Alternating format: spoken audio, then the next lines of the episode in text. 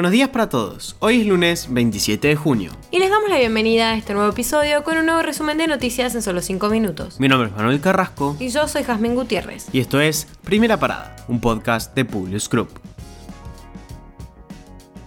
Nacionales.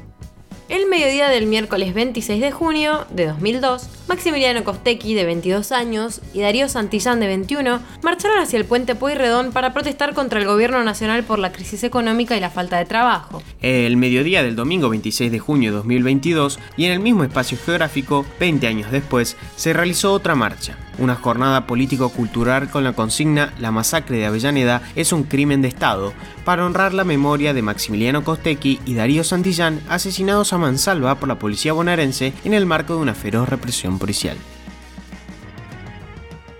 Un hombre de unos 30 años de edad fue detenido por la policía de Entre Ríos el viernes pasado cuando intentó comprar un DNI argentino y un pasaje en la terminal de ómnibus de Concepción del Uruguay, localidad ubicada a la vera del río Uruguay, a unos 300 kilómetros al norte de Buenos Aires.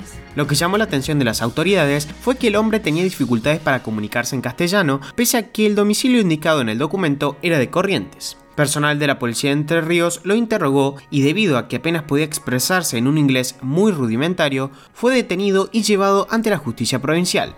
Uno de los pocos datos que pudieron quedar en claro es que su nacionalidad es iraní y que su nombre sería Hassan Assad.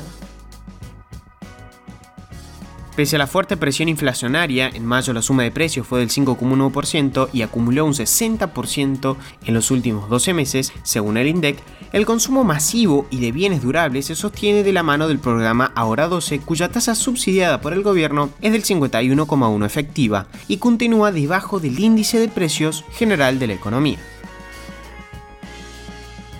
El gobierno está en una nueva encrucijada. Con la crisis de los bonos ser, los dólares paralelos se despertaron y el nerviosismo en el mercado comenzó a hacerse presente en una situación que parecía a cuentas inevitable. El dólar blue rompió un nuevo récord histórico en un marco difícil de saldar, la escasez de reservas y la inflación que quizás es la más alta desde 1991. La incógnita ahora parece ser qué recorrido le queda al dólar con pocas herramientas a la vista para cambiar la perspectiva negativa sobre la marcha de la economía.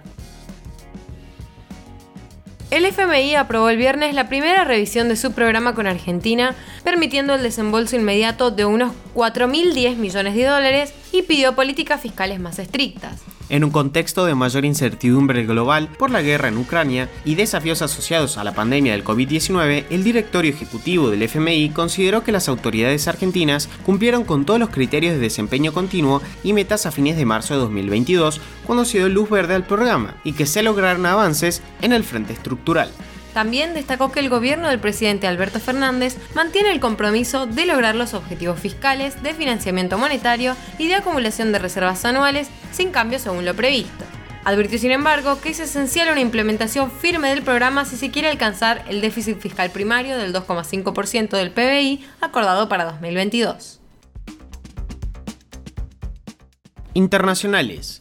Comenzó la cumbre del G7 en Alemania. En esta ocasión se encuentran en busca de un respaldo enfático para Ucrania contra la invasión de Rusia, mientras lidian con las consecuencias globales cada vez más intensas de la guerra.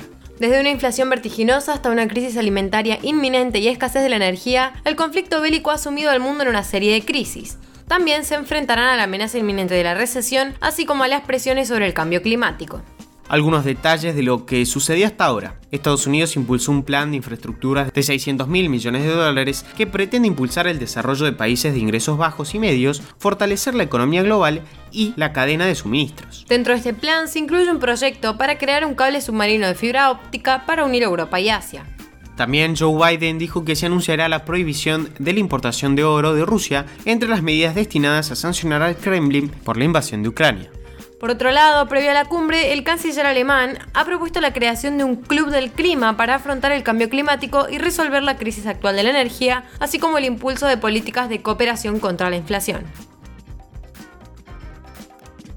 Entre otros sucesos importantes de este fin de semana, la Corte Suprema de los Estados Unidos anuló el derecho al aborto. El giro conservador abre la puerta a que cada estado decida sobre el acceso de las ciudadanas a su derecho. En algunos estados las mujeres podrán acceder legalmente a la interrupción voluntaria del embarazo y en otros, alrededor de la mitad, las leyes podrían endurecer las condiciones para la práctica o directamente prohibirla. Ante esto, grandes empresas de Estados Unidos se comprometieron a garantizar el acceso de sus empleadas al aborto legal. Disney, Netflix, Apple, Amazon, hasta JP Morgan, entre otras, anunciaron que se tomarán medidas para garantizar que sus empleadas puedan acceder a este servicio sanitario que estaba vigente en el país desde 1973. El Congreso de Ecuador retomó el domingo el debate de destitución del presidente Guillermo Lazo luego de deliberar casi ocho horas el sábado sobre su responsabilidad en la conmoción interna que dejan 13 días de sangrientas protestas indígenas. El debate se mantuvo a pesar de que el presidente de Ecuador firmó un decreto ejecutivo este 25 de junio en el que se dispuso la terminación del estado de excepción por la grave conmoción interna en seis provincias del país. Rusia atacó con cohetes un complejo residencial en Kiev. Estas explosiones tienen lugar a pesar de que las fuerzas rusas se retiraron de la zona para centrar su ofensiva en el este de Ucrania. El presidente ucraniano Volodymyr Zelensky dijo el sábado que participará por videoconferencia en la cumbre del G7 ante un conflicto que entra en su quinto mes y corre el riesgo de prolongarse. El mandatario considera que las sanciones son insuficientes y pedirá nuevos envíos de armas pesadas y sistemas de defensa antiaéreas para contrarrestar el avance ruso.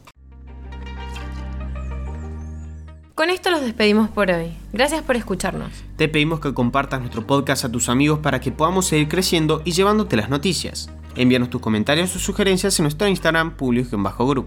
Los esperamos mañana en el próximo episodio de Primera Parada. Que tengan un muy buen día.